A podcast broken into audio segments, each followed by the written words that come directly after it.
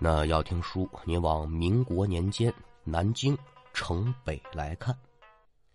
咱们今天要说这一位呢，姓冯，老爷子六十岁出头的年纪，挺可怜的。老伴儿过世的很早，也没给他留下个一儿半女，等于说呢，这多半辈儿都是孤苦伶仃一个人。那说咱这冯大爷他靠啥生活呢？年轻那会儿啊。学过一手做蒸糕的手艺，蒸糕啊，您要是南京的书座，应该都很熟。两层白米糕夹这么一层薄薄的芝麻糖，这玩意儿吃起来好吃，软糯清香。说咱这冯大爷呢，他也没铺子啊，就这么一副挑这头呢盛着米粉另外一头呢是个小火炉子，现做现卖。卖糕这地方在哪儿呢？城北出神策门十里地，有这么一座桥，叫啥呢？叫卖糕桥。因为老冯头常年跟这桥上卖糕，喊着喊着呀，喊顺嘴了，这就变成了卖糕桥了。买卖的卖，糕点的糕。就咱们现在说话这一会儿呢，天刚蒙蒙亮，老头一如往常一般，挑着挑来到桥边这边刚把挑放下没多久啊，耳听得脚步声音响亮，抬眼仔细观瞧，就见有打桥那一边来了这么一女的，看年纪二十五六岁，虽然说穿着是衣衫褴褛，但这脸上挺干净的，就是看着略显发白，很憔悴，营养不良似的。老冯呢，这一抬头一看见，哦，来个人，也没在意。就低头继续忙活手里的活也就片刻之功，就见这女人呢停在冯大爷这挑子前头了，细语轻声：“我说大爷呀，您这糕有做好的吗？”哟，这感情不是过路的，做买卖的。老头自然高兴啊。我说姑娘啊，你稍微一等，我这糕马上就做得。姑娘这边是轻声说好。冯大爷呢，就由打一旁的篮子里拿出这么一个蚌壳，蚌壳干嘛用啊？铲米粉儿。它这东西表面光滑呀，拿它铲米粉很好。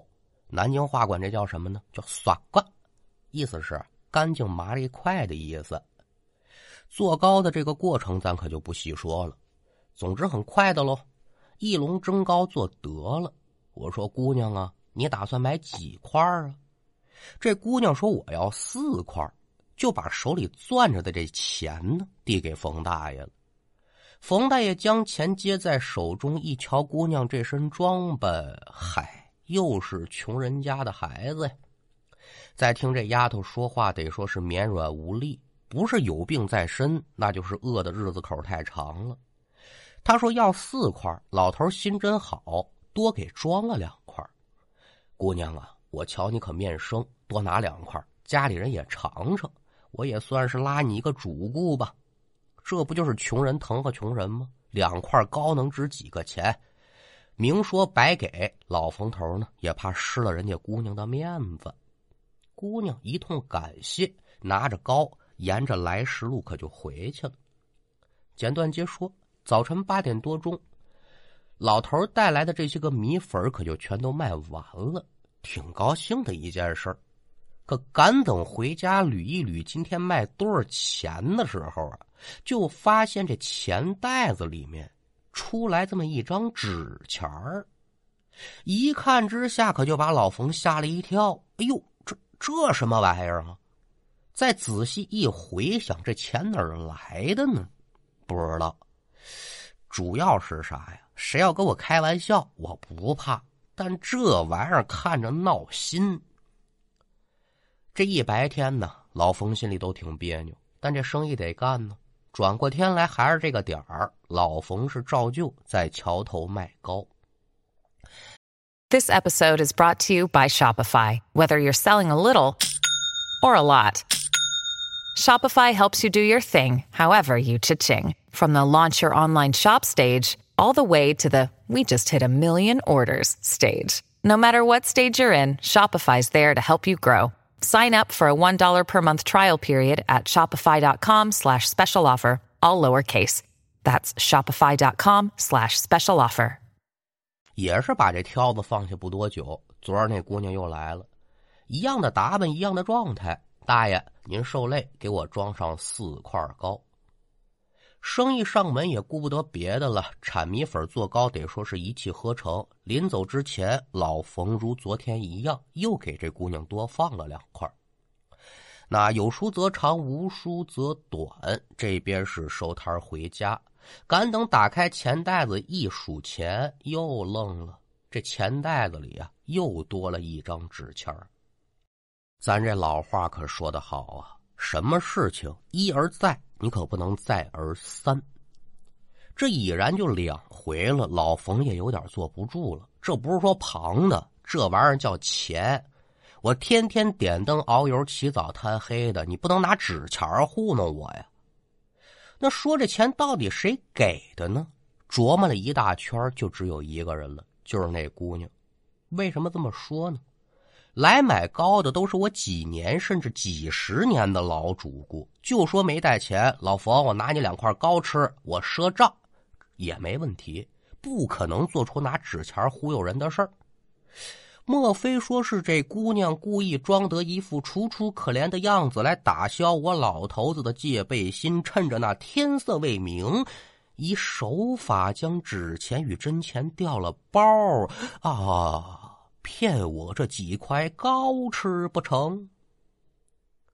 老冯心里头虽然这么想，但是他可拿不准。毕竟他卖的不是说什么山珍海味。但为了闹清楚真相，老冯还是觉得明儿个呀，我赶等这丫头再来，这钱我一定认准了。是他，我当场抓你个现行；真说不是他，那咱再另说另论。既然说打定了主意，叔不要麻烦。转天过来，那姑娘呢又来了。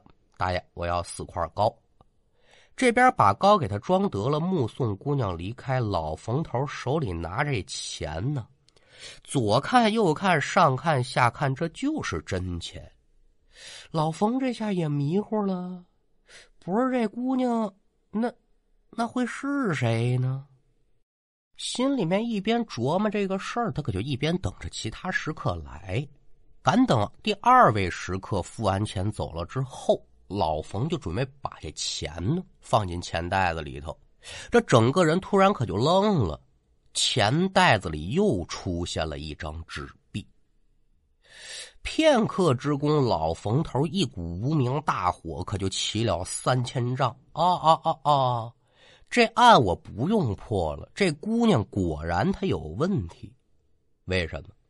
今天老冯头就特意提防着这个事儿，所以出门之前把这钱袋子里的法币也好，袁大头也罢吧，都给清出去了，是个空钱袋子。也就是说，这钱袋子里现在就只有姑娘的钱。那以前没出过这事儿，老冯头收完钱顺手可就扔里头了，从没仔细看过。那今天老冯头想的是嘛呢？甭管是谁，这钱我得看仔细了，我再往里放。现在姑娘有问题，可老冯他想不明白，这姑娘她到底是用的什么戏法，把我这真钱给换成纸币的呢？不过说呀，现在可得说是多想无益。等明天我抓你个现行，交到官面上一审，也就真相大白了。那要说这事儿真如老冯头所想的一般吗？您得听我接着给您往下说。第三天早晨，老冯头在桥头放下挑也没着急着忙活，抱着板儿，哎，我就盯着这桥面。不大一会儿，有打桥那头，昨天那姑娘又来了。眼瞧着这姑娘是越走越近，老冯心头暗道：“小丫头片子啊，你等会儿我抓你个现行吧。”这姑娘似乎也瞧出冯大爷脸上带样了，说话这声音呢，比之前还低。那个大爷呀，我买糕。咱说了，老冯虽然心地善良，但这心地善良那得是对好人呢。眼瞅这姑娘你耍楞着我玩儿，那我还不给你两句儿？哼，买糕啊，四块够不够啊？这四块要不够，你把我这挑给挑走吧，省得你来回来去的忒麻烦。姑娘一愣：“哟，大爷，您这什么意思呀？我什么意思呀？装糊涂是吧？丫头啊，我是看着你可怜，我时时处处的照顾着你，你怎么能拿这个纸钱来坑骗于我呢？”老冯头这边话音一落，就见这女人是扑通通双膝跪地。大爷，我干这事儿我也是无奈，您放过我吧。还真实诚，承认了。我放了你啊，丫头。今儿个我要不把你交到官人手上，我老头子跟了你的姓了。说着话，老冯头上前可就要拿人，却见这姑娘脸色一变，飘然起身，扭身就跑。老冯一瞧，好家伙的，我还能让你跑了？抬脚他就追，但终归说六十来岁了，年岁大了，他追不上年轻人。远远的瞧着这姑娘的身影，不过这也不怕，我只要瞧清楚了你住哪门哪户，你跑得了和尚，你还跑得了庙啊？俩人就这么一前一后的往城外头跑。咱不说这姑娘，单表老冯，刚开始这一段路他觉得没嘛，可慢慢的老冯就发现了。前面这女的跑的怎么这么飘呢？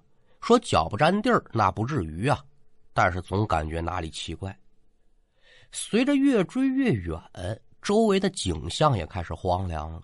又追了有这么一阵子，老冯心里就琢磨了：哎呦，这人到底住哪儿啊？真是要追个十里八里的，我这老骨头非散了架不可呀！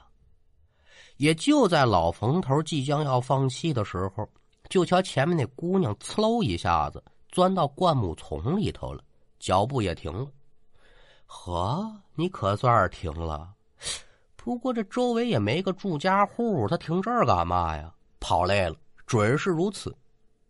正琢磨这会儿功夫了，再一瞧，眼前这一幕，差点把老冯吓得没报了道啊！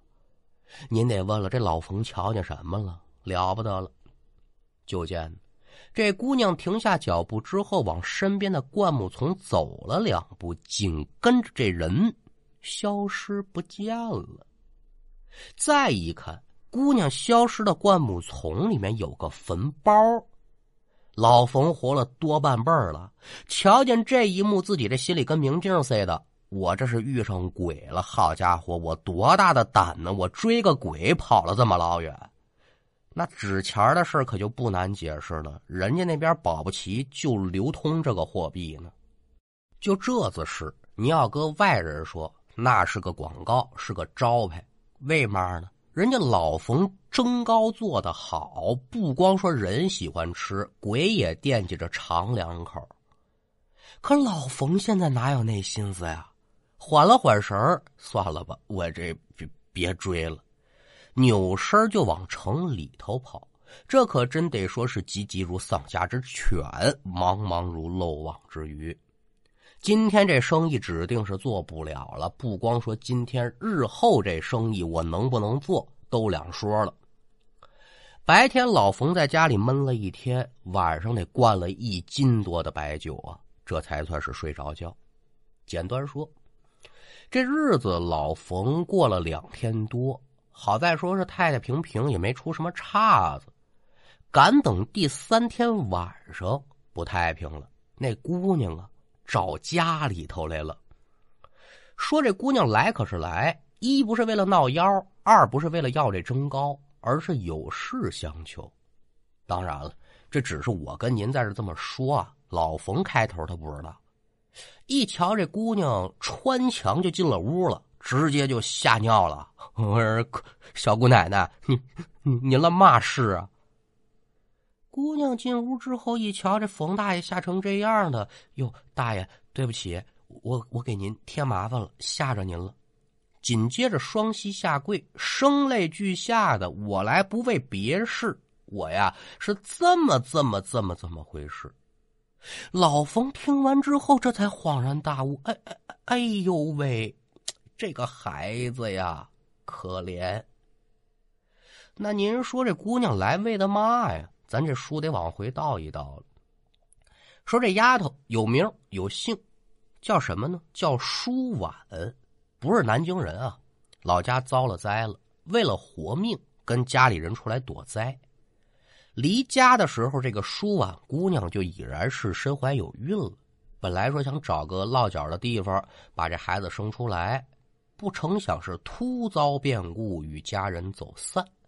那舒婉头回出门，又身怀六甲，不变个方向啊，去哪儿呢？连着打听，连着走，他得奔着大城走啊，就往这南京城来。怎奈何临盆将近，加上舒婉又是食不果腹，多日的奔波，这就昏死在路边了。说是昏死过去了，可旁人不知道啊。赶上有那个过路的好心人，我说姑娘啊，嘿。没动静，就以为这人死了，真好心，弄了口薄皮棺材把人给埋了。那也不知过了多长时间，这舒婉由打棺中醒来，就发现自己被困住了。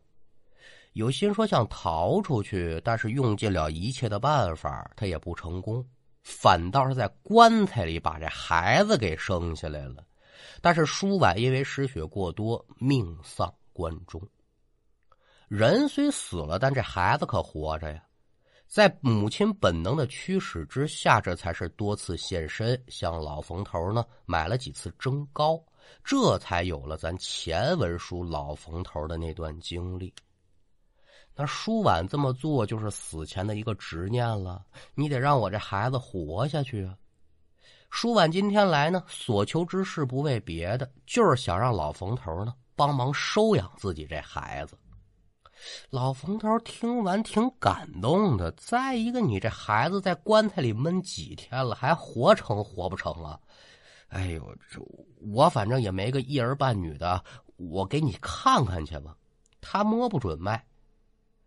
过来之后呢，老冯头请了这么几个精壮的小伙在城外这坟前呢，把这坟就给挖开了。棺材一打开，果不其然。舒婉的怀抱里头啊，整有这么一个嗷嗷待哺的小孩活着的。您说这事儿稀奇不稀奇啊？也就由打这天开始，老冯头就把这孩子给收养了，把自己做蒸糕的这手艺也悉数传授于他。据说呢，老冯头蒸糕在此子的经营之下，还销量不菲。当然，这是后话了。书给您说到这儿，这故事也就算是结束了。您读这个梁公梁启超的这个《新民说》里面有这么句话啊，叫“妇人弱也，而为母则强”。这话其实不难理解。女人呢，虽然是天赋的身体有些柔弱，但一旦作为母亲之后，就会在这紧要关头，为了保护自己的孩子。豁出去命，谁没爹谁没妈呀？他们为了保护咱们长大呀，这一辈子不容易。所以说呢，咱作为子女的，甭管什么时候回家，咱这手机能放就放一放；父母做的饭能吃，咱多吃几口；父母的话咱多听几句。对父母的承诺。陪伴和关心，咱可不能仅限于口头啊！别让子欲养而亲不在，成为一生的遗憾呢。那书说至此，咱们今天的这一段故事也就告一段落。